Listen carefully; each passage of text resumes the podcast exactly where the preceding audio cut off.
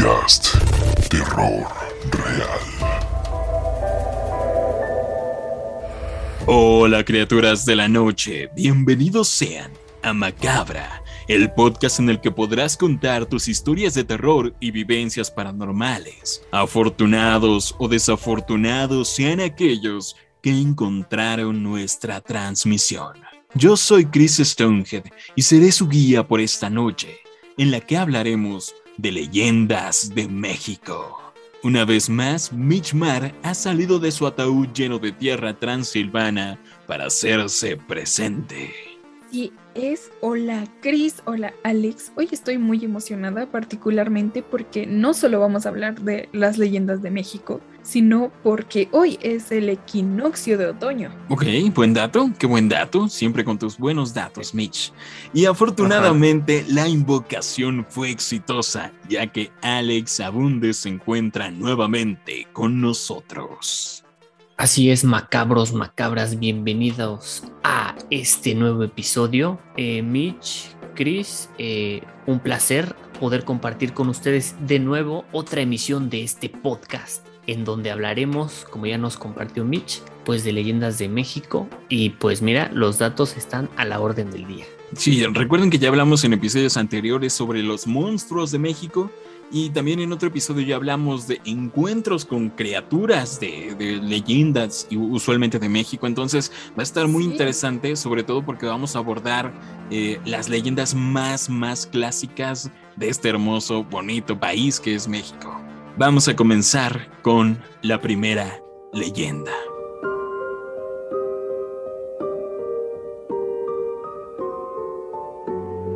Sin duda alguna, la Llorona no necesita presentación.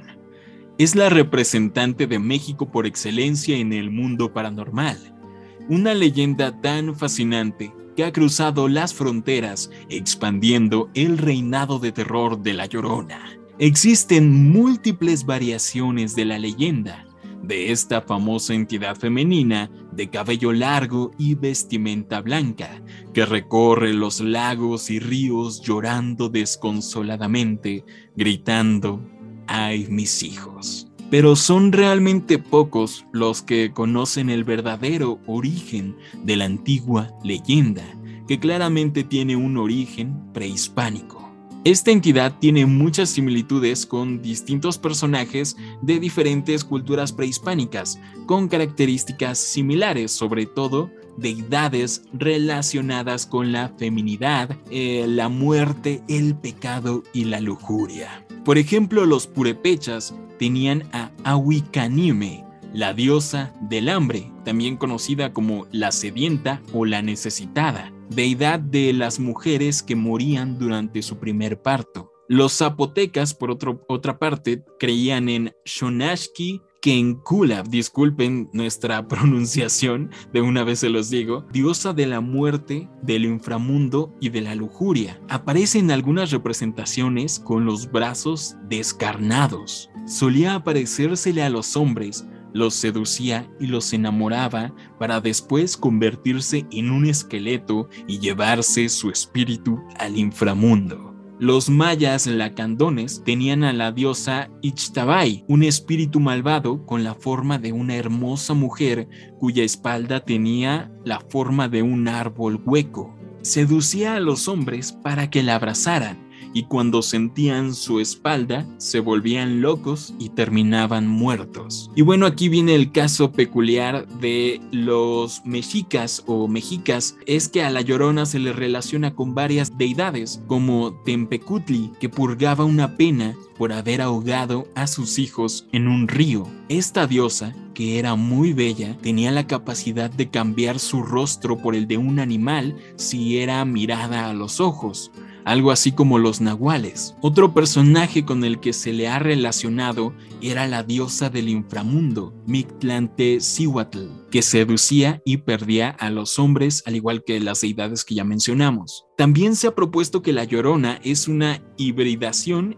de tres diosas mexicas, Cihuacóatl, que es la diosa madre y la mujer serpiente, Teoyaminki, que es la vigilante de los muertos, y Quilatzil, diosa de los partos y de los gemelos. Para los mexicas, estas tres deidades vagaban por el mundo en la forma de una mujer vestida de blanco que lloraba por sus hijos extraviados y escucharla era un mal presagio. Como podrán notar, las antiguas culturas prehispánicas adoraban a estas diosas.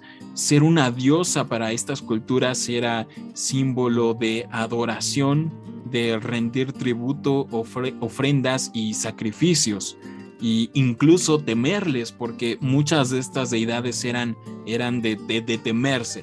Todas, si los han notado, tienen que ver con la leyenda de la Llorona y son diosas femeninas. Cuando llegan los españoles, se encuentran con todas estas leyendas tan interesantes de, nuestros antiguos dioses. Precisamente esta leyenda comenzó a documentarse cerca de 1550 cuando Fray Bernardino plasmó un relato en su Historia General de las Cosas de la Nueva España e identificó a este personaje con precisamente una diosa, con Cihuacóatl, y cuenta lo siguiente. Antes de la llegada de los conquistadores españoles a México, se dieron una serie de presagios que auguraban la caída del imperio mexica a manos de hombres precedentes del oriente. Uno de estos presagios fue la aparición de la diosa Cihuacóatl en la forma de una mujer vestida con un vaporoso vestido blanco y sueltos los negros y largos cabellos. Se materializaba sobre las aguas del lago de Texcoco y vagando entre los lagos y los templos de Anáhuac flotaba y se lamentaba gritando, ¡ay mis hijos! ¿Dónde los llevaré para que escapen de tan funesto destino? Aterrorizando a los habitantes de Tenochtitlan. Después de la conquista de México, durante la época colonial, los pobladores reportaban la aparición del fantasma errante de una mujer vestida de blanco que recorría las calles de Ciudad de México lanzando tristes alaridos pasando por la Plaza Mayor, antigua sede del destruido Templo Mayor, y donde miraba hacia el oriente y luego siguiendo hasta el lago de Texcoco, donde se desvanecía entre las sombras. Y esto es muy interesante porque se podría decir que esta es la leyenda bruta de, La Llorona. E incluso está el lamento completo, digamos que es una versión extendida de este lamento de Ay mis hijos. Realmente es completo, sería Ay mis hijos, ¿Dónde los llevaré para que escapen de tan funesto destino. Es decir, que sus hijos era el pueblo mexica y los pueblos prehispánicos, que finalmente fueron erradicados casi por su totalidad por, por los conquistadores españoles. Y precisamente los españoles cuando llegaron se sintieron muy identificados con esta leyenda porque ellos tenían una leyenda en España que es conocida como la Dama de Blanco, que era una mujer que había ahogado a sus propios hijos por un amor no correspondido. Entonces la leyenda de la Dama de Blanco se mezcló con todas estas antiguas deidades prehispánicas y se creó la primera versión de la leyenda de la Llorona. Ya en el México novo hispano, la leyenda eh, cambió y se identificó con la historia de la Malinche. Es por eso que muchas personas la relacionan un personaje clave durante la conquista de México. Para los colonos, la Llorona era el fantasma de la Malinche que volvía arrepentida para llorar su desgracia y su traición a su pueblo indígena. Esta versión eh, negativa de la historia de Malinche y su relación con Hernán Cortés es parte de esta leyenda negra que ya vincula una relación amorosa de traición. Entonces es muy, muy interesante. Y ya de ahí se deriva la clásica historia de que hubo una, un amorío entre una mujer indígena o mestiza o criolla en, en algunas versiones con un amante español, que finalmente esto lleva a que cometa infanticidio y mate a sus propios hijos en una manifestación del deseo de castigar al hombre, a, este español, eh, que era su amante. En muchas ocasiones eh, usa a los niños, matar a los niños como venganza, venganza por deshonrarla, venganza por no haberle correspondido el amor. Entonces, en resumen, era muy importante para mí dejar todo esto en claro porque todo el mundo conoce que es un espíritu que mató a sus hijos, que lo que ustedes quieran, pero realmente la llorona es es una deidad, era una deidad para, para las antiguas eh, culturas prehispánicas y después hubo una mezcla muy interesante con el mestizaje y al grado de que hoy en día la llorona se sigue, sigue cambiando y actualizándose la leyenda dependiendo de a quién le preguntes, te contará una versión diferente. ¿Qué opinan? Para mí, o sea, igual es, la verdad yo no, no conocía mucho de, de La Llorona, digo, yo creo que la, la mayoría de la gente aquí en México conoce a La Llorona, pero como dices, ¿no? Tal vez si conoce una historia este, como mezclada, ¿no? Porque, o sea, en mi caso yo conocía que la llorona había ahogado a sus hijos y entonces el, los gritos de lamento era por haber matado a sus hijos. De ahí mis hijos. Y era una, era una mujer vestida de blanco. Esa es como que la percepción que yo he tenido desde, desde niño de que es la llorona. Entonces es interesante porque, como dices, o sea, se combinó con la, la, leyenda de los españoles y todo eso. Pero lo de los, de la leyenda, se podría decir, prehispánica. Eso la verdad no lo conocía y, y wow, sí, sí está, está como que interesante, ¿no? Yo creo que es lo bonito y por el cual La Llorona es la leyenda que es hoy en día tan, tan inmensamente popular, porque encajó tanto con lo, los que quedaron del México prehispánico, con los mexicanos, tanto con los españoles, y igual en el resto de Latinoamérica, tienen leyendas similares Ajá. de mujeres fantasma, eh, ligadas con el agua, ligadas con los lamentos. Entonces, por eso se popularizó tanto esta leyenda. Mitch, ¿qué opinas? Híjole, pues está muy interesante. Me, me gusta y creo que de ahí se agarraron todos los demás, como tú dices. E incluso mm, por ahí también mencionábamos en capítulos anteriores que la relacionaban con un caballo, ¿no? Como con cara de caballo también, a la llorona. Sí, precisamente de todas estas deidades que ya mencioné, se derivan varias entidades. Sobre todo, o sea, disculpen por lo que voy a decir, pero creo que intentaban ver a las mujeres de una forma monstruosa o algo de temerles, eh, que, que usualmente era como esto, los fantasmas y entidades más peligrosos, digamos, para los hombres, eran entidades femeninas. Y, y de ahí se derivan también todos estos espectros femeninos de todas estas diosas prehispánicas. Y de ahí viene la cegua, que es prácticamente lo mismo, pero que tiene cara de caballo. E incluso en algunos estados de México creen que la llorona tiene cara de caballo. Y ya lo mencionaba por ahí en una de, lo- de las culturas, que la llorona puede cambiar su rostro. Bueno, la, la deidad puede cambiar el rostro por un, un caballo. Un nahual. yo escuché hace poco una charla, precisamente señalaban que eh, la llorona, a pesar de ser tan popular, es igual que la cegua, que es un espíritu que es de control, de control social, porque a final de cuentas es un castigo. Tienes que portarte bien porque si no te va a pasar X cosa o vas a quedar maldito. En este caso, eh, era no te enamores de un español, era no mates a tus hijos. Eh, es muy, muy interesante. Es, es como de quién te dice que no tienes que matar a tus hijos, ¿no? Pues ahí estás, te quedarás Just- maldito. justa- justamente eso es lo interesante, ¿no? Que tendrían que decir no mates a tus hijos, ¿no? Sí, y bueno, ya, ya en otras, bueno, quién sabe, ya en otras interpretaciones, eh, precisamente esto de, de que se le aparece a los hombres lujuriosos en las noches y se los lleva al inframundo y lo que ustedes quieran, nuevamente es como de no hagas esto porque te va a pasar esto, eh, ese tipo de historias. Pues es una Oigan, forma pero- de mantener a la población a raya, me estás diciendo. Exactamente, claro.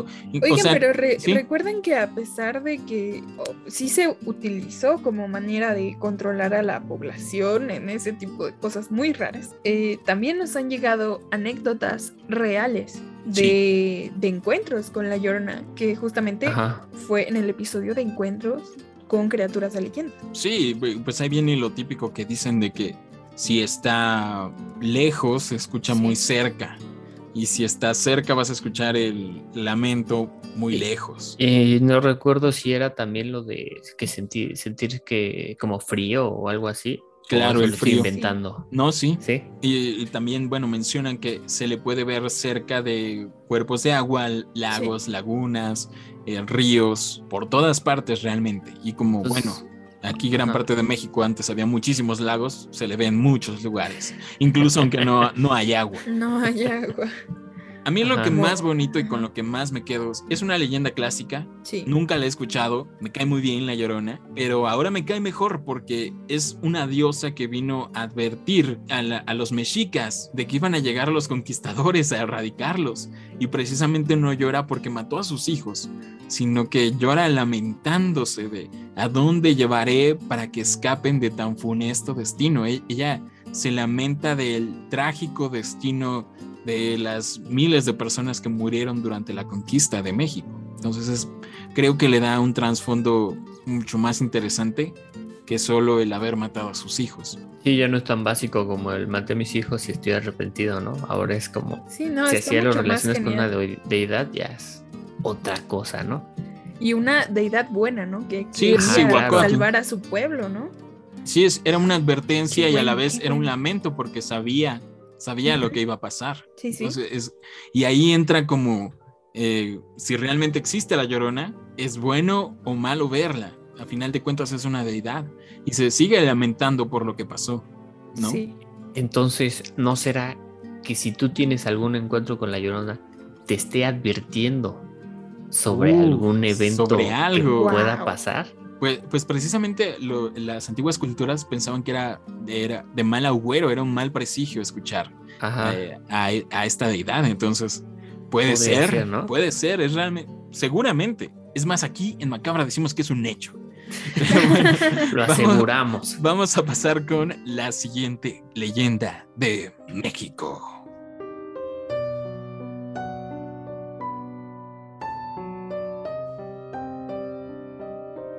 Y bien, yo les voy a hablar del mismísimo charro negro. La leyenda del charro negro cuenta que existía un hombre bastante ambicioso que al morir fue condenado a sufrir todos los castigos del tormentoso infierno y convertirse en el cobrador de aquellas almas que fueron tan desafortunadas para endeudarse con el diablo. ¿Estás hablando de el Ghost Rider, el Vengador Fantasma? Sí, así me lo imagino y espérate Wow. que lo vas a relacionar Nuestro más. Ghost Rider. Nicolas Cage cool. con bigote. wow, ok, continúa.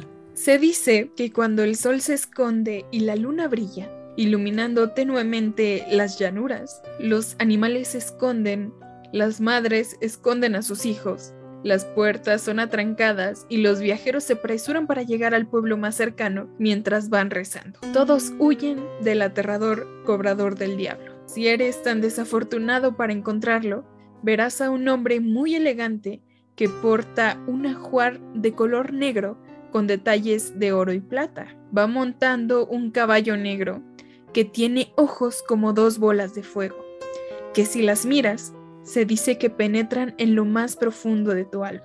Cuenta la leyenda, porque hay un trasfondo detrás de todo esto, por supuesto, que el charro una vez perteneció al mundo de los vivos, que era de una familia muy humilde, pero que, sin embargo, él siempre tenía gustos para vestirse muy elegante y pasaba los días sin comer solo para juntar dinero para comprar un buen sombrero. Por ejemplo, se cansó de su pobreza, que por más que trabajaba nunca le alcanzaba y tenía que pasar todos los días con las manos llenas de tierra. Pero poco después sus padres murieron y con ello la miseria de su vida aumentó. Un día cambió su vida por completo, pues decidió invocar al diablo para pedirle riquezas. No sabemos muy bien cómo invocó al diablo, pero Lucifer se le apareció en persona y de inmediato leyó su alma y le ofreció grandes cantidades de dinero que ni en dos vidas completas las podría gastar. Y a cambio le pidió su alma. Al poco tiempo de aceptar el trato, la juventud del charro comenzó a despedirse y se dio cuenta que estaba cansado de gastar sus riquezas en vanidades, en mujeres, en apuestas, en alcohol, y solamente sentía una embriagante soledad, pues nadie lo quería en verdad, solo querían su fortuna. Y un día el diablo se le apareció para decirle que pronto iba a llegar la hora de llevarse su alma. Y él, muy temeroso, trató de ocultarse, llenando su casa de cruces y construyendo incluso una pequeña capilla en ella. Recordemos que ya era un hombre muy adinerado. Aún así, el temor no lo dejaba ni dormir, y en un arranque de miedo tomó su caballo, su mejor caballo, y huyó con una bolsa de monedas de oro que aún no gastaba. Huyó en la noche para que nadie lo viera huir. Pero el diablo se dio cuenta de esto. Se dio cuenta de que el charro trataba de faltar a su palabra y se apareció frente al jinete diciendo, iba a esperar a que murieras para cobrar la deuda que tienes conmigo, pero como te ocultas cobardemente, te llevaré ahora. El cuerpo del charro comenzó a secarse y su carne a desaparecer. Sobre su caballo solo quedó el ajuar negro del charro. Sobre los huesos blanquecinos de él, su caballo se espantó muchísimo e intentó patear al diablo, defendiendo a su amo, pero ya era tarde. Y el diablo le dijo, veo que tu bestia te es fiel, por eso ha de ser maldita igual que tú, y condenada a acompañarte a tu viaje hacia el infierno, aunque de vez en cuando quiero que hagas algo por mí, cobrarle a mis deudores. Si haces bien tu trabajo, dejaré que el hombre que acepte esa bolsa con monedas de oro que traes, tome tu lugar. Desde entonces, el charro fue atormentado por innumerables castigos en el infierno y condenado a cobrar las deudas pendientes de Lucifer, con la esperanza de que una noche algún viajero ambicioso acepte sus monedas de oro y tome su lugar. Y solo cuando llegue esa noche, el charro y su caballo podrán descansar en paz. Pues aquí la pregunta es, ¿alguien aceptó las monedas? Yo creería que no. El charro negro es el mismo charro que hace de que fue de hace tiempo o ya ah, es otro charro. Tal vez son otros charros, wow. Otros charros que probablemente sean un las monedas, no sé. O sea, suena a Ghost Rider Tal vez el charro negro ya usa una motocicleta o algo así. ¿No? Trabajaba en un circo, una motocicleta no sé, saltando camiones, no sé. Patín del diablo, patín del diablo. Ahorita, ya más moderno, ¿no? Eléctrico. Uno de esos eléctricos. Eléctrico, esos que no, sí, que no contaminen, porque pues también que sea malo, pero tampoco tanto, ¿no? Si no, va a tener que cobrarle, pues, sí. Oye, la pregunta es, ¿Stan Lee habrá dado regalías a algún mexicano por esto, acaso? No creo, la verdad. porque no creo, ¿eh? Oye, está súper genial, ¿eh? Muy, muy genial. Entonces supongo yo que escuchas cabalgar a un jinete en las noches y la, la bolsa de monedas de oro y de repente ves los ojos infernales rojos. Después llega Nicolas Cage con bigote. ¡Wow! Sí lo que los que deberían de temer del charro negro son aquellos que tienen deuda con el diablo, ¿no? Porque si no de alguna otra forma, pues no, no hay como que forma, manera de que el charro negro vaya hacia ti, ¿no? Bueno, la verdad yo creo que en estos tiempos, como estuvimos diciendo, ¿no? Que tal vez si ya ande en su patín eléctrico, este estaría, estaría cool. Bueno, no, no sé si estaría cool como encontrarte con un charro, pero yo siento, a mi parecer. Bueno, con un charro sí, ¿no? Con un charro ¿Por qué no? Pues, pero con ese charro, bueno, yo pienso y parecer que muchas personas, diría que la mayoría, son avariciosas, ¿no? Entonces, o sea, si alguien te ofrece unas moneditas de oro, como que no se las vas a estar rechazando, ¿no? Entonces. Bueno, no lo había pensado, sí. Por, eso lo digo así como que será el mismo charro o ya habrá pasado, habrán pasado varios. Sí, además yo no creo que sea trabajo fácil ser el, el charro negro moderno. Porque esto de trabajo, de, trabajo de cobrador, yo creo que estaría llamando por teléfono todo el día, ¿no? Como de, oye. Como el señor Barriga, ¿no? O sea, cobrador. Hablando de, mexicanos. entonces, yo nunca vi que el señor Barriga fuera feliz con su trabajo, entonces. No, bueno, pero yo creo que sería de esos que se están marcando a cada rato por teléfono de, las mañanas, tarde, noche, es como de ya, ya págame, ya págame, ya págame, ya Hola, buenas noches, sí, estoy buscando al señor Chris. Ya, hágale al diablo, eh, sería. Eh, sí, recuerdas el, éxito de tu podcast macabra. Eh, ¿Quiere cobrar su alma, por favor? y ya le das desviar llamada, o sea, ya, bloquear número. Bloqueas el número ya, gracias a la tecnología. Oye, pero ¿qué crees que yo, bueno, yo tengo en mente de que mucha gente que ve un charro negro, digámoslo así, por la noche en el cerro, ¿no? Y sabe que es una, entidad malvada, porque, pues, ya saben, todos los mexicanos sabemos cosas. Entonces, si vemos, ya sabemos que es malo. Muchos no lo relacionan con el charro negro, sino con el propio demonio. O sea, como una extensión, como que el demonio tomó forma humana y se viste de una manera muy elegante, muy cool, porque el charro negro tiene mucho estilo. Se viste como machete o como Antonio Banderas en Eras una vez en México. Entonces, se ve muy cool. Entonces, mucha gente cree que es como el diablo en persona. Bueno, lo que no saben es que el charro no es un demonio, sino que es una pobre alma que lucha por descansar en paz ah, y que trabaja al servicio de Satanás, ¿no? No por, por cuenta propia, sino porque pues la regó, ¿no? Eh, O la sea, regó, sí es, mira. sí es pobre porque pobrecito. eh. Sí. Tener un Su jefe que caballo te más que explota nada, está ¿no? difícil. Pobrecito caballo, güey. Pero entonces. Pero él se lo ganó, o sea, él se ganó el castigo.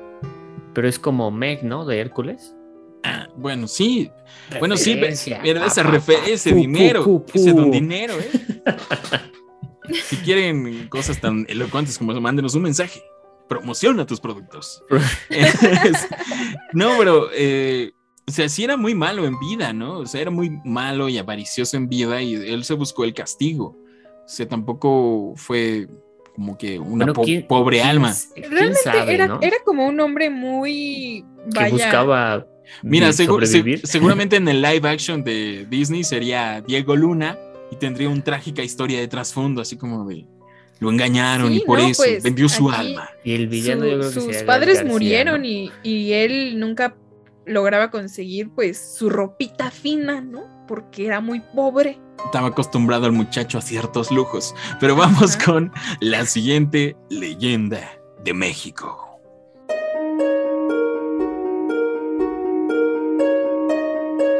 En nuestra siguiente leyenda, yo les voy a hablar de la planchada.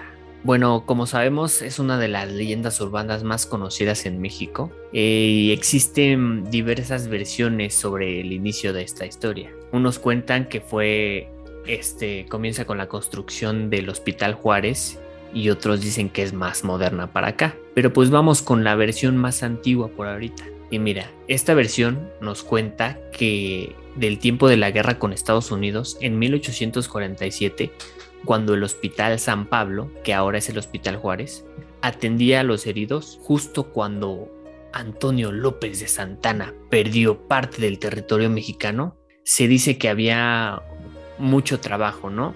Y entonces como que las enfermeras pues con tanto trabajo se quedaban dormidas y pues al despertar quedaban como que apresuradas para ver qué es lo que, qué es lo que pasaba, pero se encontraban con la sorpresa de que los pacientes ya habían sido atendidos por una enfermera que nadie conocía.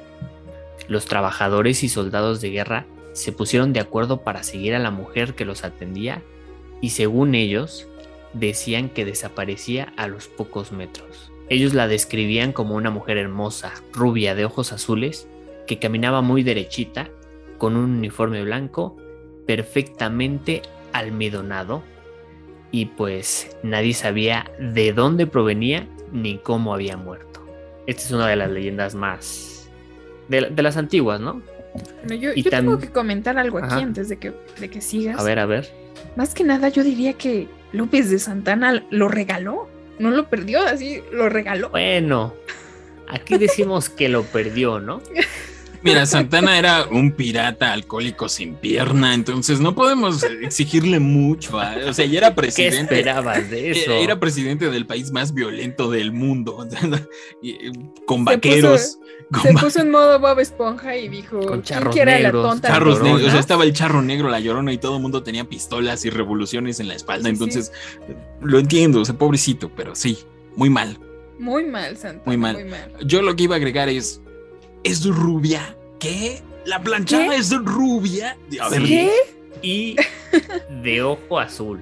a ver, discúlpenme, no pero más. este es un podcast mexicano hablando de leyendas mexicanas. Estoy en mi derecho de discriminar un poco. ¿Por qué demonios es rubia? rubia, ojo, ojo azul. Pues, Medio raro, sabe, ¿no? ¿eh? Porque 1847, pues. Supongo que era extranjera o de descendencia extranjera para tener esos rasgos. mm, Pues mira, pues aquí, aquí que comentan que nadie sabe de dónde venía. qué criolla. ¿no? Pues, pues solo que, bueno, sí, supongo yo que por ahí algún español o eh, no sé, descendencia francesa. Impactante. Por ahí digamos que se estuvo colando, ¿no?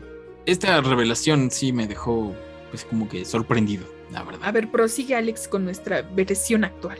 Bueno, tenemos la, una versión que es actual, que creo que es más conocida, que es que era una enfermera llamada Eulalia y entró a trabajar al Hospital Juárez a mediados del siglo XX. Era enfermera de vocación porque le gustaba atender muy bien a los pacientes, por lo que se ganó la simpatía de todo el personal del hospital.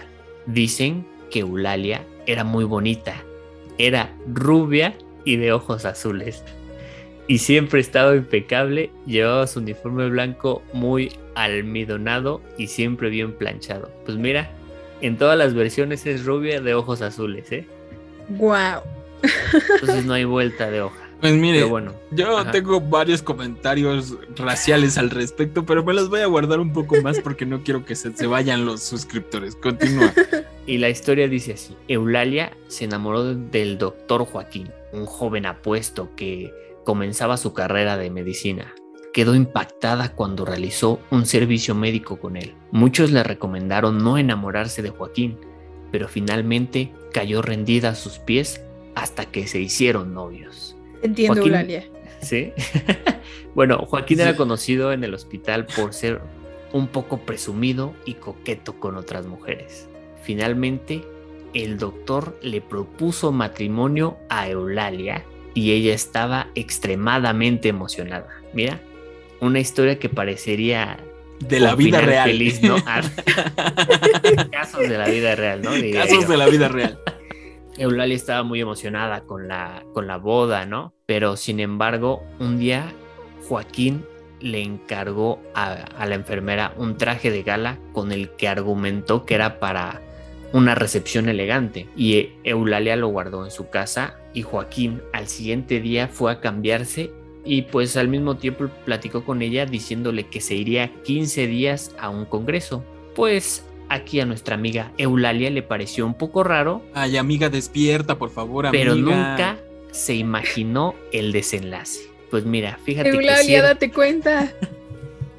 cierto día un enfermero del hospital invitó a Eulalia a una fiesta y pues ella obviamente no accedió porque ella estaba comprometida. Y ¿Qué pasó resulta ahí? que el ¿Y que por eso enfermero no puede salir?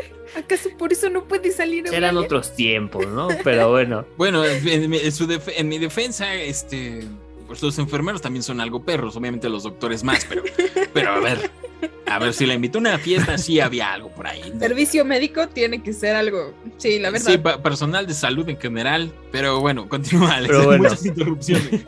Resulta que el enfermero le contestó que pues era mentira su compromiso, porque Joaquín se había casado y estaba en su luna de miel. no. Además, había renunciado al hospital y se había ido de la ciudad. No. No, por favor. Y pues obviamente nuestra fiel compañera Eulalia cayó en depresión por esta triste noticia. Y pues después de, ese, día empezó a llegar tarde al hospital, descuidaba a los enfermos y pues con el paso del tiempo ella se enfermó hasta morir en el mismo hospital.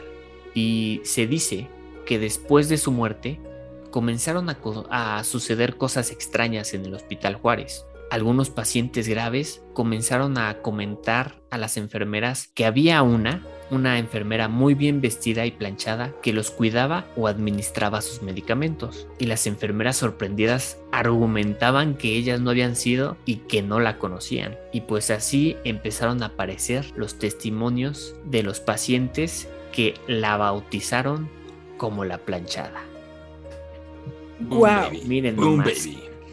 Una historia de desamor que terminó con la Oye, muerte. Me gusta muchísimo más esta versión trágica comedia Grey Anatomy que todas las otras versiones de que ella era una muy mala enfermera y que odiaba a sus pacientes y que la castigó el mismísimo demonio a regresar y, y- Sí, muchos dicen pero eso, bueno. que, que está condenada a estar ahí ayudando porque no lo hizo en vida. Esa es la que, versión que menos me gusta y creo que Sí, no, no. aquí vamos a banearla. No es canon oficialmente No es para canon. Macabra. Para Macabra no es canon. Para Macabra, la planchada es Eulalia. Eulalia. Ya veo rasgos de telenovela mexicana en esta versión. ¿Cuánta verdad? Desamor, tragedia, Me llegó mucho esta historia. eh, Creo que pasa mucho en el servicio médico. personal, salud, sobre todo, lo Es entiendo, o sea, una- lo veo. Es una historia que no me parece descabellada. No, Mira. es muy posible. Desde que Eulalia dijo, me enamoré de un doctor, Todo mal. ay, Ay, todo ya ay. sabía cómo iba a ir. Todo lo sabía. O sea, Mitch, tú le estás diciendo a los macabros y macabras no enamorarse de un doctor. No lo recomiendo, la verdad. Ni de un músico, ni de un artista, y Ni de mucho un Bueno, menos, pues músico. ¿qué queda? mucho de un menos de un podcaster.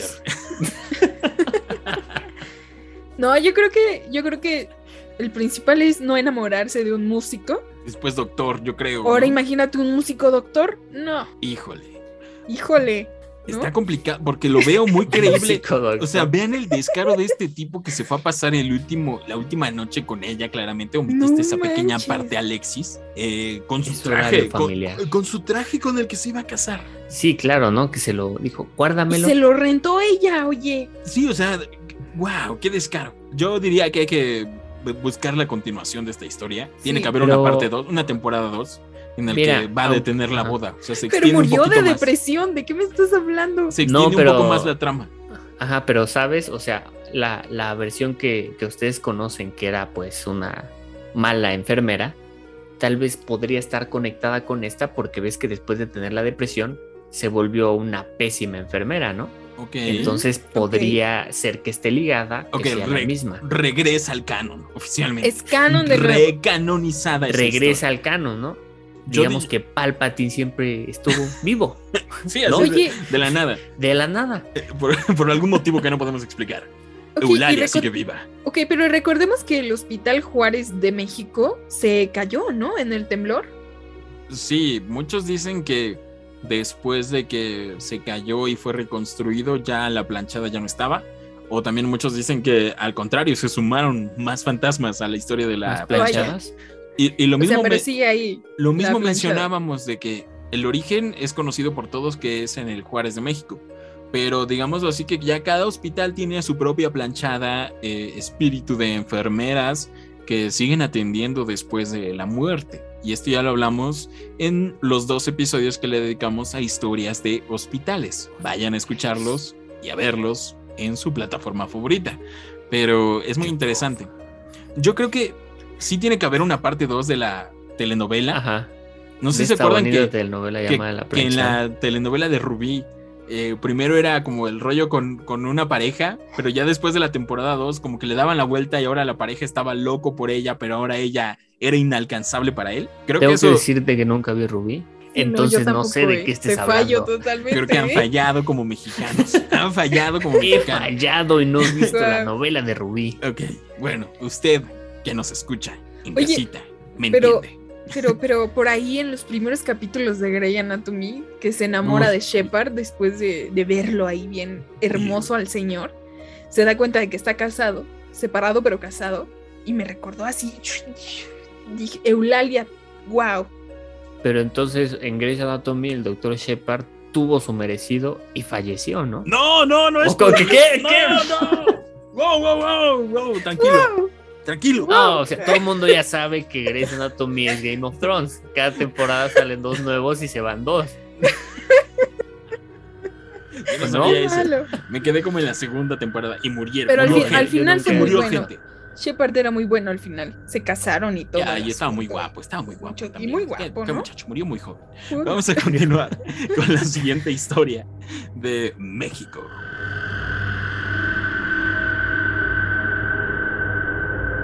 Vamos a continuar con la leyenda de la Pascualita.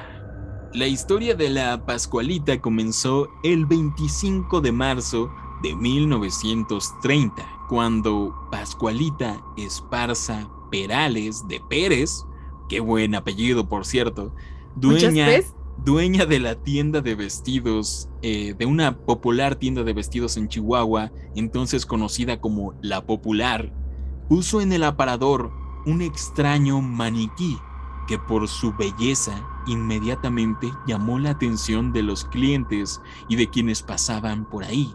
Pascualita nombró a este maniquí La Chonita, pues llegó procedente de Francia un 8 de diciembre, día dedicado a la Inmaculada Concepción, por eso La Chonita. Por su bella figura y porte, la Chonita se le consideró como la novia más bonita de la capital chihuahuense, sobre todo porque los rasgos y los detalles de su anatomía son excesivamente realistas, principalmente la expresión de sus ojos, su cuero cabelludo, la forma de sus uñas y la expresión de sus ojos o las líneas de, de, sus manos son extremadamente detalladas. Lo anterior propició que durante las siguientes décadas alrededor de la chonita surgieran varias, varias leyendas y mitos. Uno de ellos, quizás el más terrorífico, es que se cuenta que una hija de doña Pascualita falleció un día antes de su boda. Consternada por la pérdida, su mamá decidió embalsamar el cuerpo, cubrirlo de cera y colocarlo en un aparador de la tienda como si fuera un maniquí. De esta forma, siempre tendría a su hija a su lado. Otra variación de esta leyenda es que se dice que la muerte de la hija de Pascualita fue culpa de uno de sus pretendientes, quien no soportó el dolor de verla casarse con otro y la apuñaló. Nuevamente las telenovelas bien presentes. Si bien estos relatos pueden sonar exagerados o demasiado fantasiosos, la verdad es que doña Pascualita jamás los desmintió. Tras su muerte en 1967, la tienda fue adquirida por otros dueños, quienes decidieron mantener a la chonita en el aparador. Poco a poco la sociedad chihuahuense comenzó a referirse a esta figura como la Pascualita. Con el paso del tiempo, la leyenda de la ahora llamada Pascualita se había ido fortaleciendo con relatos de quienes aseguraban haberla visto moverse, cambiar su expresión o mover los ojos. Varias personas que pasan por ahí afirman sentirse seguidos por la mirada del maniquí e incluso hay quienes prefieren cambiarse de acera para no pasar a su lado. Estos rumores llegaron a provocar que un sector de la sociedad le pidiera a las autoridades que de verdad examinaran al maniquí con el fin de cerciorarse que no se trate de un cadáver embalsamado. Lo cierto es que no todos ven al, al, maniquí, lo cierto es que no todos ven al maniquí de la Pascualita como algo terrorífico o algo malo. Existe el mito de que las novias que acuden a esta tienda en busca de un vestido para casarse suelen usualmente elegir el modelo que porta ese día la Pascualita, pues dicen que ese es de buena suerte. Y bueno, actualmente la Pascualita es uno de los atractivos turísticos más importantes de la ciudad. Y esa es la leyenda de la Pascualita. ¿Qué opina? Por ahí existen varios videos, ¿no? De verdad, donde se ve a la Pascualita moviendo así la cabeza. Ah, hay un video muy popular donde mueve los, los, ojos. Mueve los ojos, que por ahí es como el efecto de la vitrina que en la que está. También vale la pena mencionar que a lo largo de los años, como se volvió tan extremadamente popular, mucha gente la, la tocaba y terminaron dañándola. Entonces, no recuerdo si estaba prohibido ya acercarse a ella o tocarla. Tocarla. En las, vitrinas.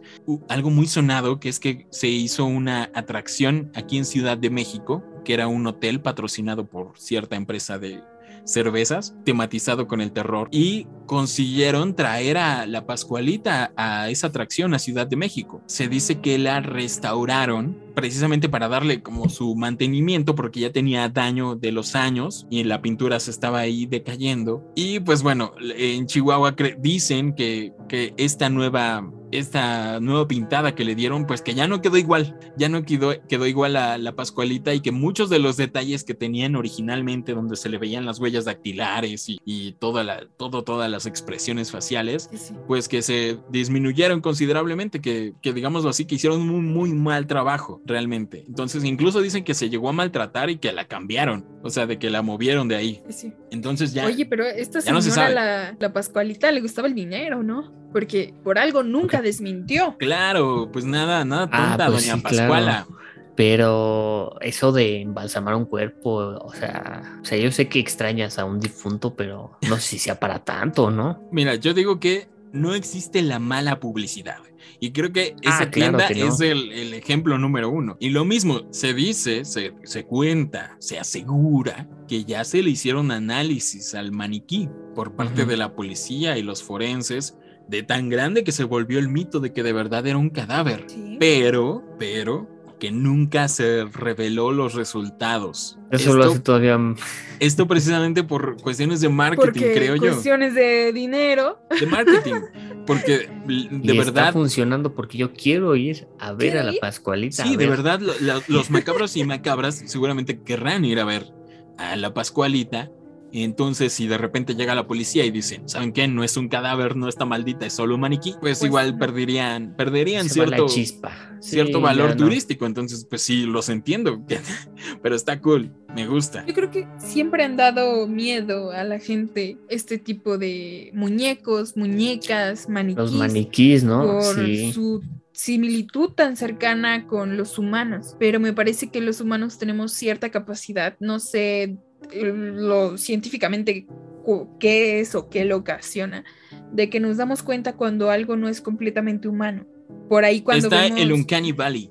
Se llama Uncanny Valley, Sí, sí, que es este aceptable para nosotros que una figura humanoide sea caricaturizada sí. porque sabemos que no es un humano. Entonces em- entramos al Uncanny Valley, que es donde se empieza a parecer tanto a, a un humano, pero nuestra mente sabe que no es un humano, que lo empezamos a ver como algo tétrico. algo... Eh, ajá, por sí, sí. ejemplo, el- uno de los eh, ejemplos más populares es la película de, de El Expreso Polar, que esta animación es como muy parecida a los humanos, pero nuestra mente sabe que es, que es animación, entonces lo vemos como algo medio tétrico, como que dices que, como que esto no se ve bien, como que algo está mal. Realmente dice un expreso que va al Polo Norte. ¿Qué? ¿Santa Como Claus? que no me Santa- suena, ¿no? Santa Claus, esto no está bien. Pero en cambio salimos ya del valle cuando es tan hiperrealista que, que nuestra mente ya no encuentra como la diferencia, como, no sé, videojuegos que son hiperreales y estas cosas que decimos, oye, se ve cool, no te da miedo. Entonces sí, es, es más o menos ese efecto que causa con muñecas, con maniquís. Y de verdad, vayan al Instagram de Macabra, arroba macabra punto, punto podcast, eh, macabra podcast. ya. Macabra Podcast. Ajá, macabra.podcast y vean las fotos que les vamos a dejar ahí de la Pascualita junto con el resto de leyendas para que vean que de verdad sí era un maniquí súper realista y muy, muy bien detallado. Se Yo sí me casaría con un vestido de la Pascualita. Me si asusté, alguna yo vez me dije, sí casara. me casaría con la Pascua. Dije, ¿qué? Yo sí me- No, no, no. ¿Qué? No, por eso que dicen de que ¿Qué? augura la felicidad. ¿El Museo de Cera?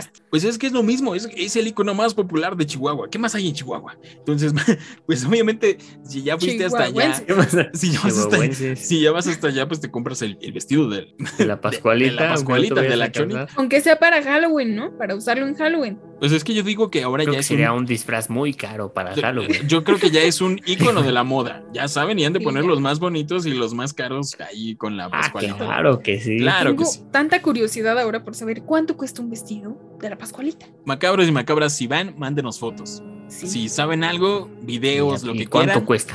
mándenos. Si ¿Cuánto saben el chisme, sí. Si le han visto con un vestido diferente que no sea de novia, también estaría cool, ¿no? Es como de la Pascualita va a la playa. Uy, Y de paso aprovechando también para que nos envíen sus historias de terror y vivencias paranormales, ya sean de ustedes, de su papá, de su tía, de su abuelita, o si han tenido encuentros con estas criaturas de leyenda, porque ya tuvimos un episodio y sabemos que ocurren en la vida real.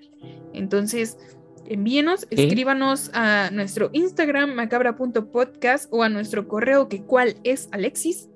Nuestro correo es macabra.podcast.gmail.com en donde nos pueden enviar sus historias para que sean contadas en el próximo episodio. muy bien. Mm, Una palomita, Alexis. Le preguntaste así el correo como que la tabla del 7, Alexis. Por un momento dudé, pero salió. Se logró. Alexis, 7 por Se 5 logró. Pregúntame el correo mejor.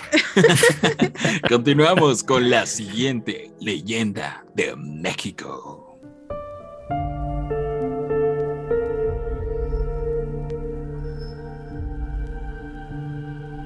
Muy bien, y continuando con una de las más típicas de lo típico de mi México bello, les voy a contar sobre la leyenda de la isla de las muñecas. Entre los canales de Xochimilco, en la Ciudad de México, vivía don Julián Santana Barrera, en una pequeña isla en medio de los canales. Un día, mientras rondaba por el lago, encontró el cuerpo sin vida de una pequeña niña a la orilla del lago, un cuerpo enredado en lirios acuáticos. Él, muy desesperado, intentó salvarla, pero todos sus esfuerzos fueron en vano, ella ya estaba muerta. Los días pasaron y don Julián decía que el espíritu de la niña fallecida lo atormentaba día con día, rondando su pequeña isla, hasta que una mañana él encontró una pequeña muñeca flotando a las orillas de su isla. Él pensó que le pertenecía a la niña y en su honor decidió colgarla de un árbol para rendirle homenaje. Nombró a la muñeca como Agustinita. Ella siempre fue su favorita, su primera muñeca.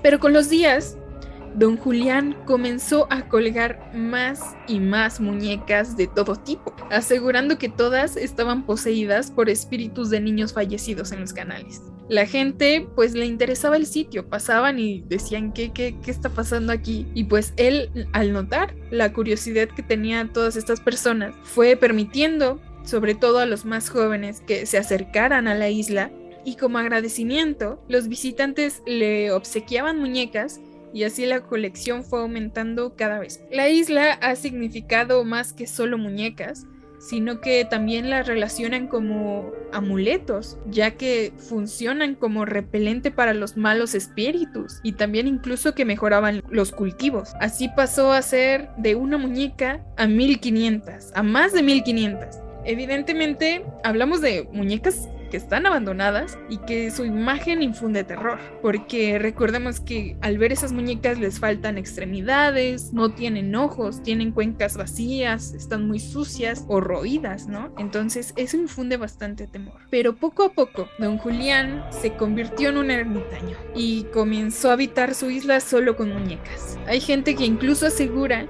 que tal vez era él quien estaba poseído y no las muñecas, pues cambió radicalmente su forma de ser después de lo sucedido, hasta que finalmente en el año 2001 fue encontrado sin vida, víctima de un infarto. Pero lo interesante aquí es que lo encontraron justamente en el lugar en el que él había encontrado a la pequeña niña. Y por ahí, por ahí dicen las fuentes, no estoy muy segura de esto, que ese mismo día el señor Julián se encontraba pescando junto con su sobrino en los canales. Ahí le confesó a él que eh, había una sirena en esas aguas que pretendía llevárselo desde hacía mucho tiempo. En un momento dado, el sobrino fue a ver cómo se encontraba el ganado y al regresar, su tío yacía muerto flotando en el río. Y en la autopsia ya fue cuando se reveló que había sido la causa un infarto. Está muy raro la cosa. Y desde ese momento, el lugar se quedaría bautizado como la Isla de las Muñecas,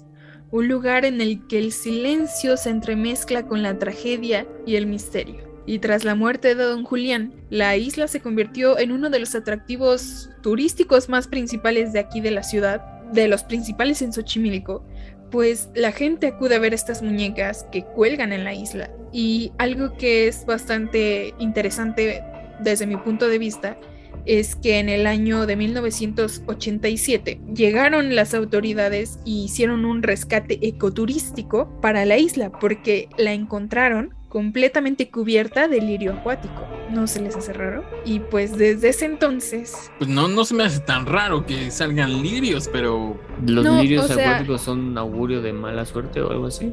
No, pues no, ese que literal salen en, en la tierra, ¿no? Es lo que te refieres. no, no, no, no. A lo que me refiero aquí yo quería que ustedes lo notaran, pero no lo notaron. No noté, no noté la referencia, es algo de la sirenita. No, es que bueno, él encontró el cuerpo de la niña cubierto en lirios y al Ah, final ok. los Ah, lirios cubrieron ya. toda la isla. Claro. Se vio la comprensión. Bueno, es que todo, todo Xochimilco está lleno de lirios, o sea, también no se me hace Está, tan raro. está todo eutrofizado, No se me hace tan raro. lirios. Qué genial. Me encanta ese lugar. Nunca he ido. Realmente nunca, nunca he ido. Macabros y macabras, cuéntenos en los comentarios si ustedes han visitado este icónico lugar de Xochimilco. Les si quieren cuento, un video, claro. eh, si llegamos a 100 mil suscriptores en el canal de YouTube, supongo yo que valdría la pena. en los próximos cinco días. En los próximos cinco minutos. Para los que no sepan, visitar Xochimilco es muy divertido, Para clásico, chaviza, una actividad clásica, eh, muy típica. Música de mariachi, a su- a- arriba de una trajinera, con comida, y con, todo, todo con- encuentras con ahí. bebidas alcohólicas, eh, un recorrido muy bonito por mucha vegetación, pero la verdadera isla de las muñecas está como más Pero o menos lo tres verdaderamente horas. horrible de Xochimilco es, es si la eres un- contaminación. es si eres un adolescente de prepara- preparatoriano Digamos que la vi- vivencia más terrorífica de Mitch la ha vivido ahí. y no precisamente por cuestiones paranormales. No, pero la isla de las muñecas está como a tres horas en trajinera eh, de, digamos, del embarcadero de Xochimilco, que es la zona turística. Entonces, realmente la gran mayoría de personas no va a la isla de muñecas. Eh, los lugareños han recreado varios islotes, chinampas, eh, tematizadas con las muñecas para que ahí los visitantes se vayan a tomar la foto y puedan ahí explorar. Pero esos son lugares que ellos hicieron como medio turístico, como un lugar turístico para que no tuvieran que recorrer tres horas en la trajinera, porque son tres horas de ida y tres horas de regreso. Entonces, No, Sí. no sale. el original es, es un poco, es costoso visitarlo y es tardado, entonces por eso muy pocas personas realmente van. Sí van, pero pues sí, es raro. Es raro es que raro que sí vayan, ¿no? Que el sí clásico, que el clásico turista pues se anime a ir tan lejos durante tanto tiempo.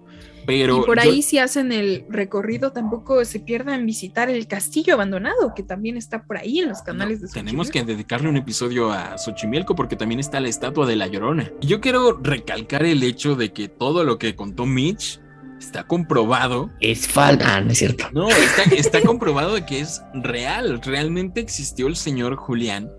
Y de hecho este lugar existe.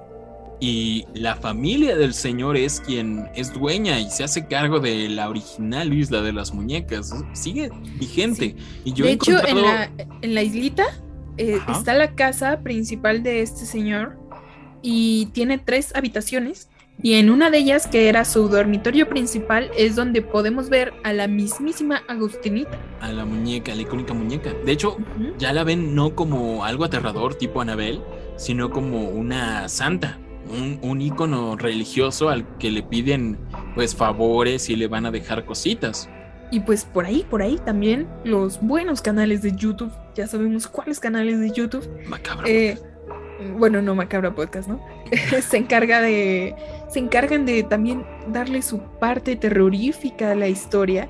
Donde dicen que por ahí hay gente que se ha robado las muñecas o las han tocado, o no sé. Y que la muerte los persigue. Ahora sí ¿no? que aplicaron la Anabel. Ujú. De Bueno. eso yo, yo sé, bueno, hay, hay videos, ¿no? Es donde pasan que están grabando y pasan caminando y la muñeca te sigue con los ojos. Ajá. O Algún estoy día- en un error. Sí, la, Pascualita. Aplicaron la Pascualita. En vez de yo sé, a mí me pasó, Ah, yo lo viví. yo lo viví. Estábamos en la cuarta expedición por la isla de las muñecas, en la decimocuarta temporada de Macabra. Tercer, tercer día durmiendo en el panteón. y por fin escuché algo en la noche. Hay un ruido, disculpen, macabros y macabras. Hay un ruido muy fuerte. El terror. Nuestras está- voces. estamos viviendo el terror. Aquí se respira el miedo. Ah, no. Ah, no, ese es, esto- es otro, ¿verdad? Ok, ya pasó la ambulancia, macabros y macabras. Yo solo quería agregar que hay muchos videos y exploraciones eh, y, y han entrevistado a los familiares de Don Julián. Julián, me- no me equivoco con el nombre. Sí, don Julián. Y de verdad cuentan esto de que conocieron al señor Julián, que era muy raro y de que él decía esto y que estaba súper seguro. O sea, realmente es una leyenda muy reciente, por decirlo de alguna manera. 2001, imagínate. Ya se volvió ícono de la ciudad en muy poquito tiempo, pero realmente es muy reciente y es muy interesante descubrir qué es lo que pasó. Y bueno, vamos a hablar rápidamente de esto que es el elefante de la habitación. ¿Qué onda con la sirena de Don Julián que se lo llevó?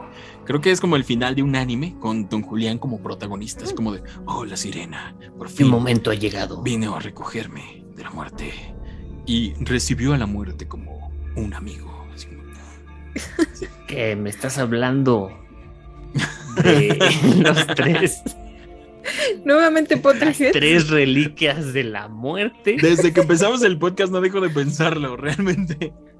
Pero O sea, bueno, pues tiene, sentido porque si recuerdas en las reliquias, se escondió de la muerte, se como la, como la historia que se contó antes y ahora gozoso fue hacia ella. gozoso, Oye, realizado. pero a mí lo que genuinamente me impresionó es que iba a pescar. Es como de wow. Escuchó un ruido medio Puedes pescar ahí más como- que una infección, ¿no? Como un alien. Sí. No, pues sí pescan, sí, ahí viven, ahí hacen todo. De hecho, Oye, pero dato extraño pero perturbador, se ha difundido mucho la leyenda de que hubo manatís en, el- en Xochimilco. no, no, no es una leyenda. Es, ¿Es un hecho? confirmado. Es Oh un Dios, hecho. el gobierno está muy mal, es lo único que Sí. puedo pensar. Sí, no, no me acuerdo muy bien del chisme, pero por ahí era como para hacer algo más turístico Xochimilco, ¿no? Y trajeron a unos dos, tres manatís. Pobrecitos. Amanecieron muertos al Que era, era la famosa sirena de Don Julián, por cierto, ¿eh? Teorías. Referencias, Oye, referencias. voy a investigar el año, el año exacto en el que trajeron los manatís. Mira, hay que contar eso de, mani- de los manatís en algún episodio de cosas extrañas que han ocurrido en la vida. Porque es un, es un dato perturbador. Vamos a dejarlo para otro episodio y vamos a terminar con la última leyenda de México.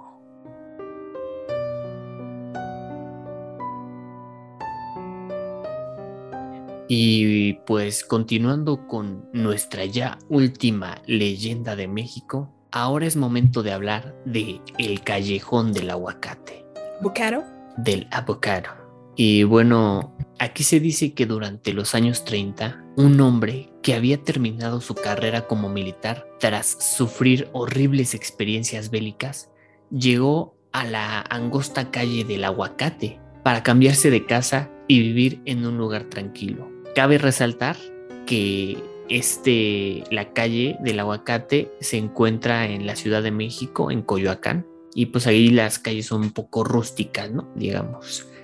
Bueno, se dice que una vez instalado ahí, el ex soldado vestía su uniforme y tomaba largas caminatas por el barrio para relajarse.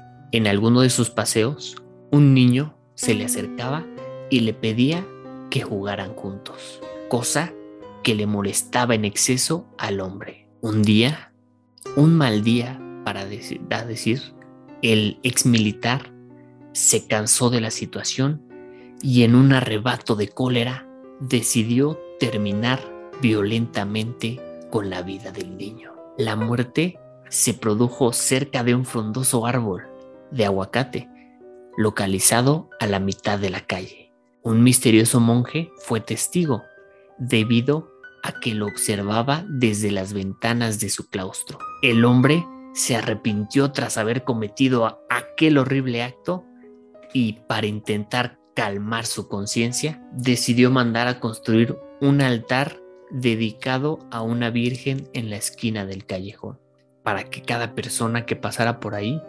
expiara sus pecados con una oración.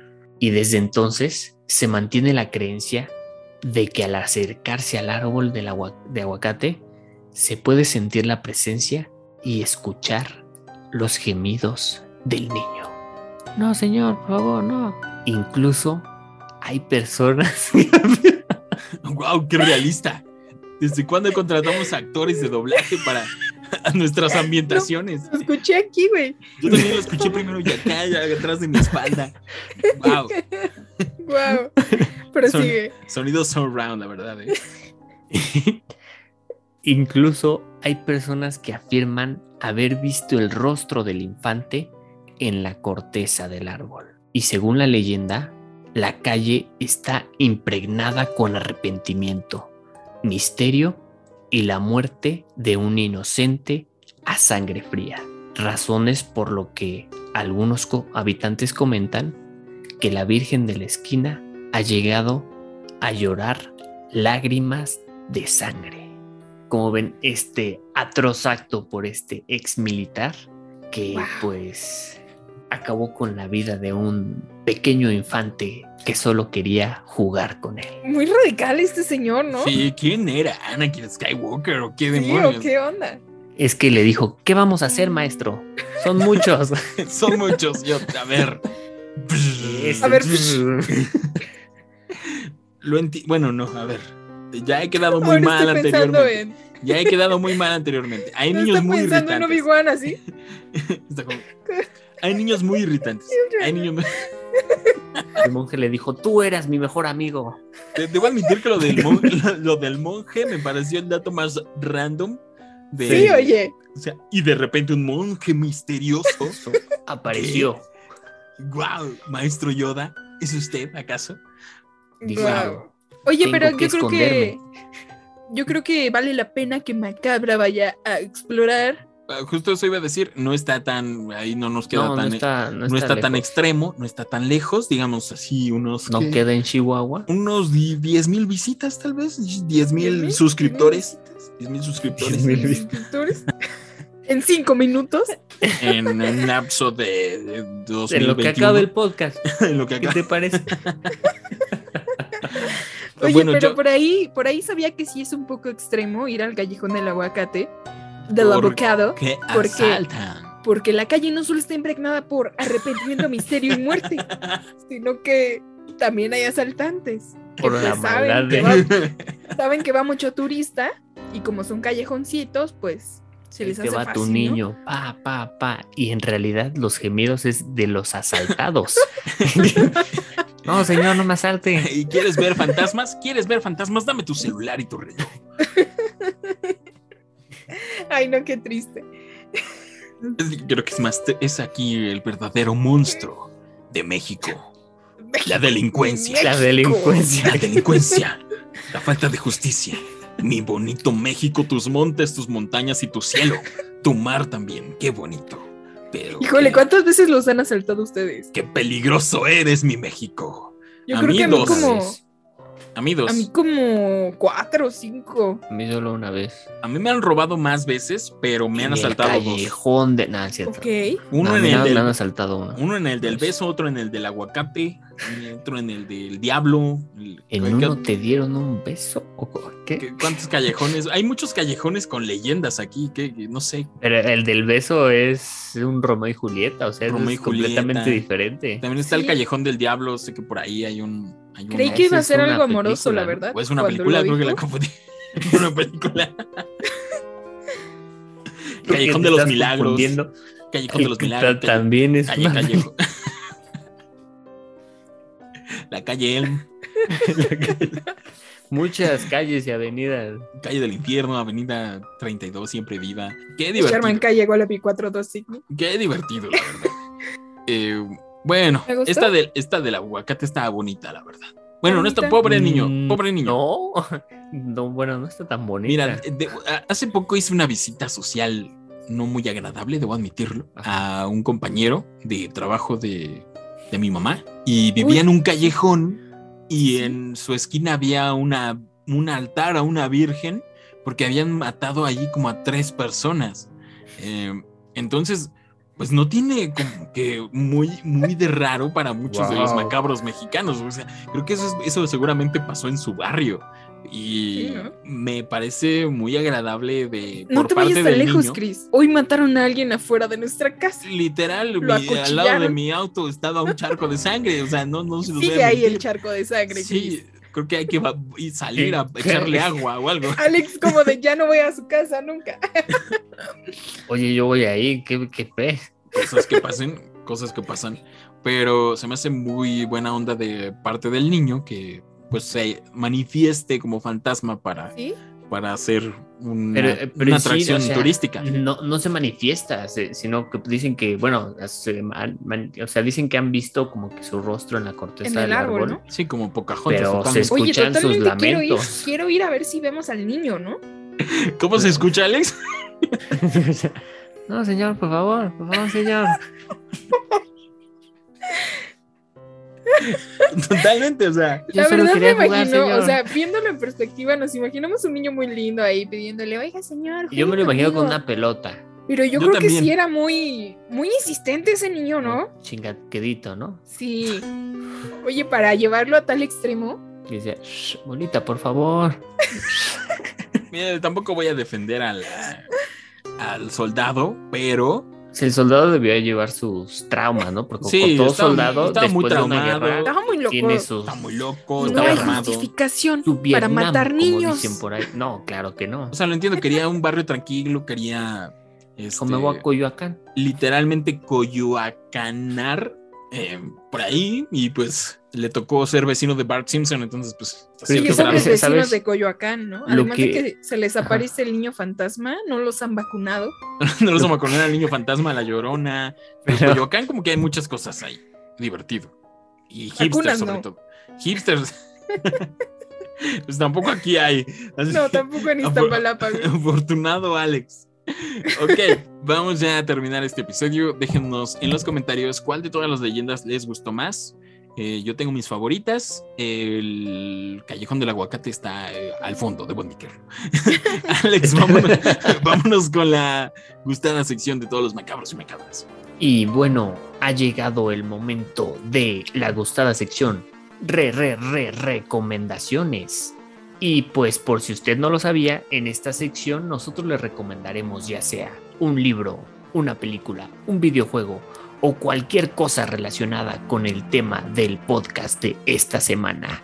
Y pues ahora es el momento de Chris, así es. Chris, ¿cuál es tu re, re, recomendación?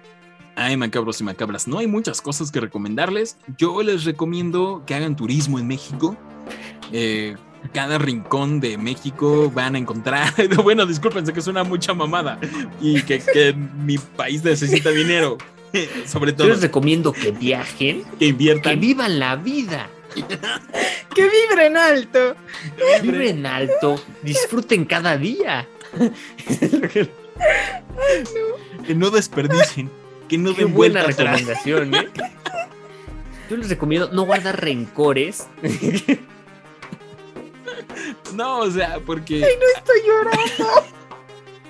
hay una leyenda mexicana en cada rincón donde vayan, donde visiten. Sí, la Ahí va a sí. Ahí va a haber fantasma, va, va a haber monstruos, va a haber todo. o sea, y el turismo explota esto. Hace poco compré un alien. O sea, me fui de visita y compré un alien. Me fui a Guadalajara, compré un monstruo. O sea, hay, hay mucho turismo de este tipo.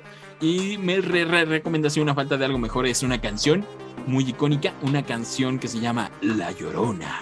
Que es una canción popular mexicana que se origina en Istmo Tehuantepec, espero decirlo bien, que está en Oaxaca. Istmo de Tehuantepec, güey. Istmo de Tehuantepec, se me cuesta un poco de trabajo decirlo, está en Oaxaca y pues se conoce que de ahí se origina esta canción, pero no saben exactamente quién la compuso y existen muchas versiones a la vez de que es un- una canción popular que a diferencia de otras como la delita o la cucaracha, eh, va cambiando de letra dependiendo de- del intérprete. Eh, las más populares son la de Chabela Vargas, claramente entre los mexicanos, y pues ya internacionalmente, pues ya prácticamente casi todos los artistas la han interpretado. Y la de Ángel Aguilar, ¿no? Eh. Ángel Aguilar, Lila Downs, un montón de gente. Últimamente la interpretaron en la película de Coco de Disney Pixar. Entonces, pues es muy, muy, muy conocida. Y yo les voy a dejar un pedacito que nos va a permitir Spotify, creo yo, eh, pues reproducir y espero yo que monetizar en un futuro. De Spotify va a decir, I don't think so. Yo no lo creo. De Chabela Vargas. Vamos a escucharlo. Todos me dicen el negro llorona,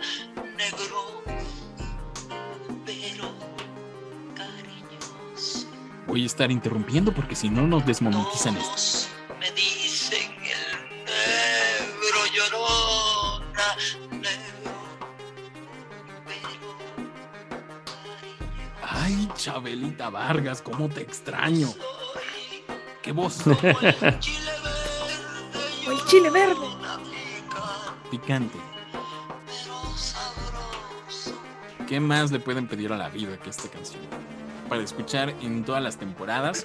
Una canción típica que debo de reconocer, para los que no sean de México, que no necesariamente va ligada con el mito de la llorona.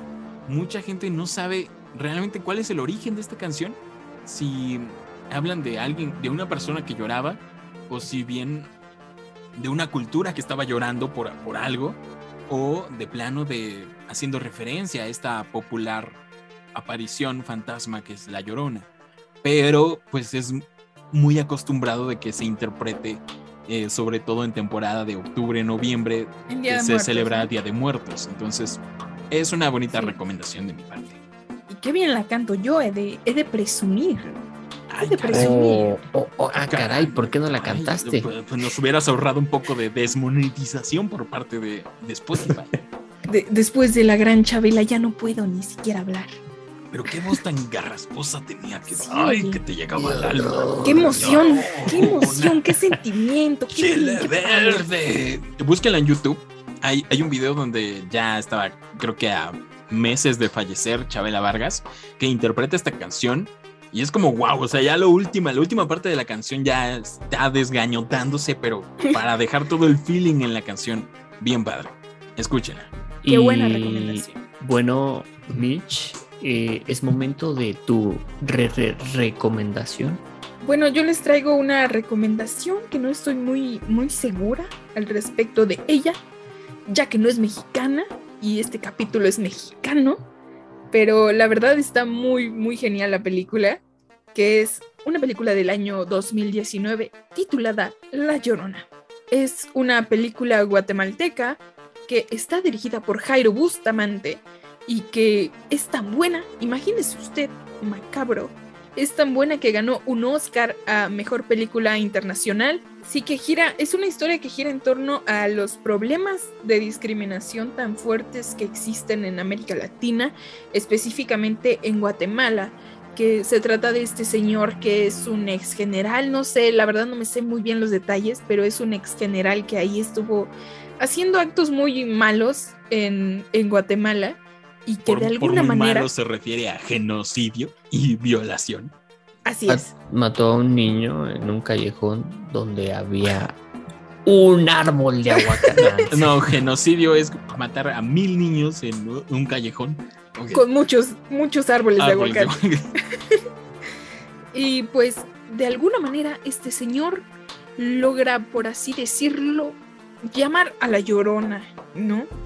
Y viene ella a protegernos a todos de este hombre tan nefasto. Y está muy genial, tiene un mensaje social muy fuerte y se aleja un poco de la llorona y muy loco, pero sí tiene que ver con ella. Y por ahí, por ahí, por ahí, chéquenla, de verdad.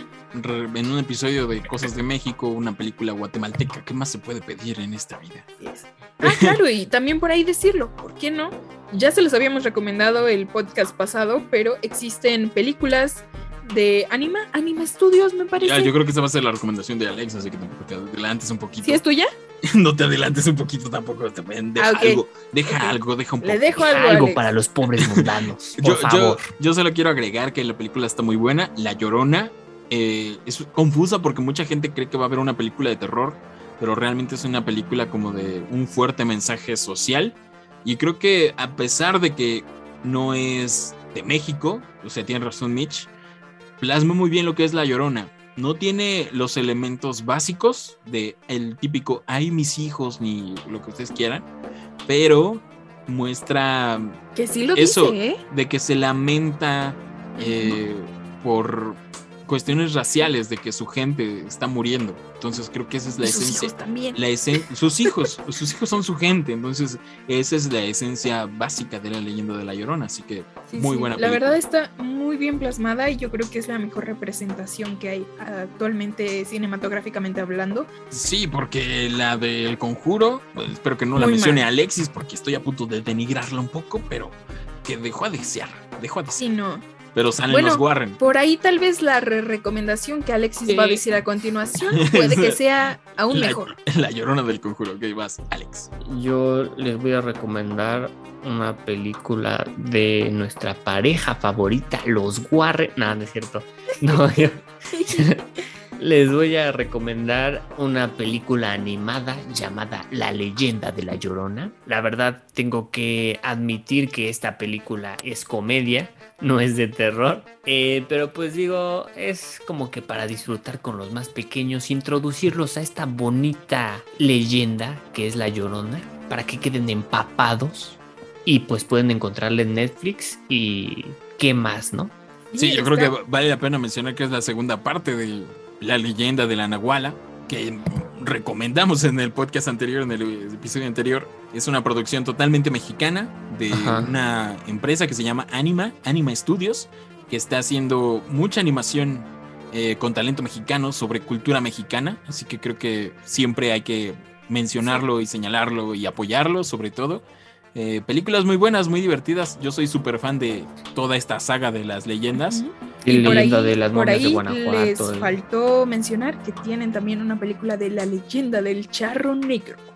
Sí, creo que es como la culminación, culminación del universo cinematográfico de las Sí. leyendas. Está bien genial.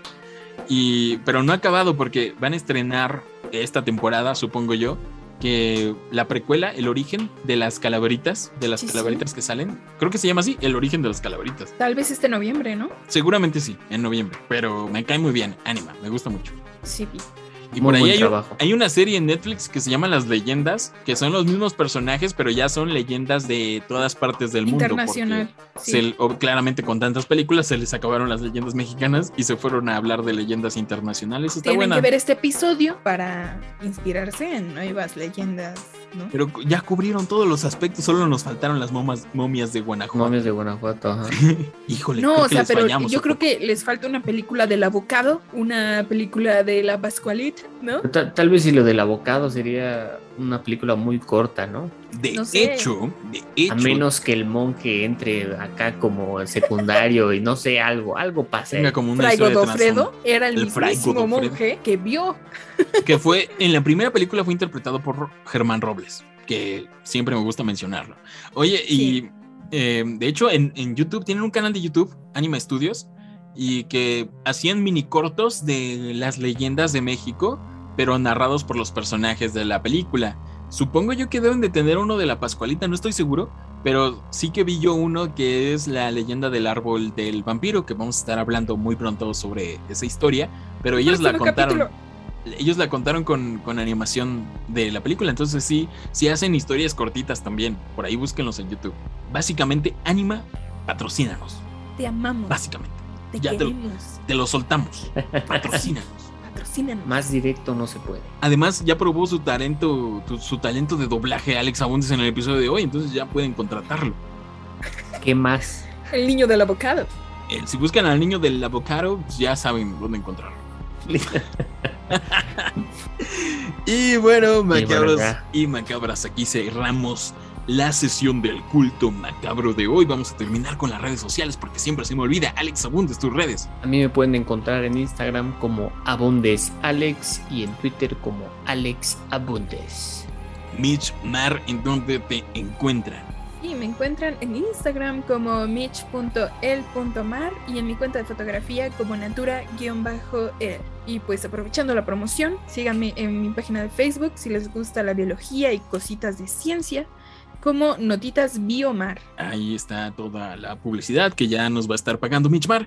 A mí me pueden encontrar en todos lados como Chris Stonehead. Eh, recuerden seguir las redes oficiales de Macabra.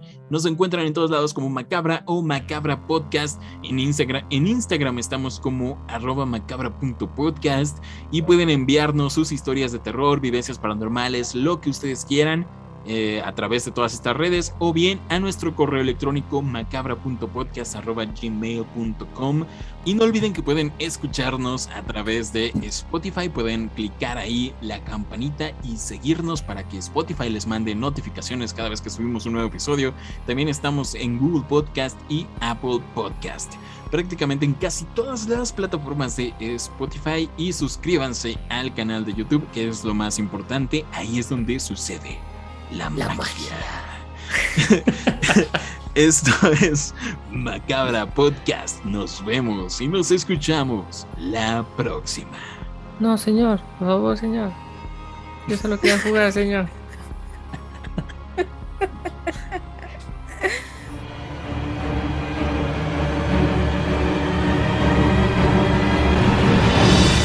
Macabra Podcast. Terror real.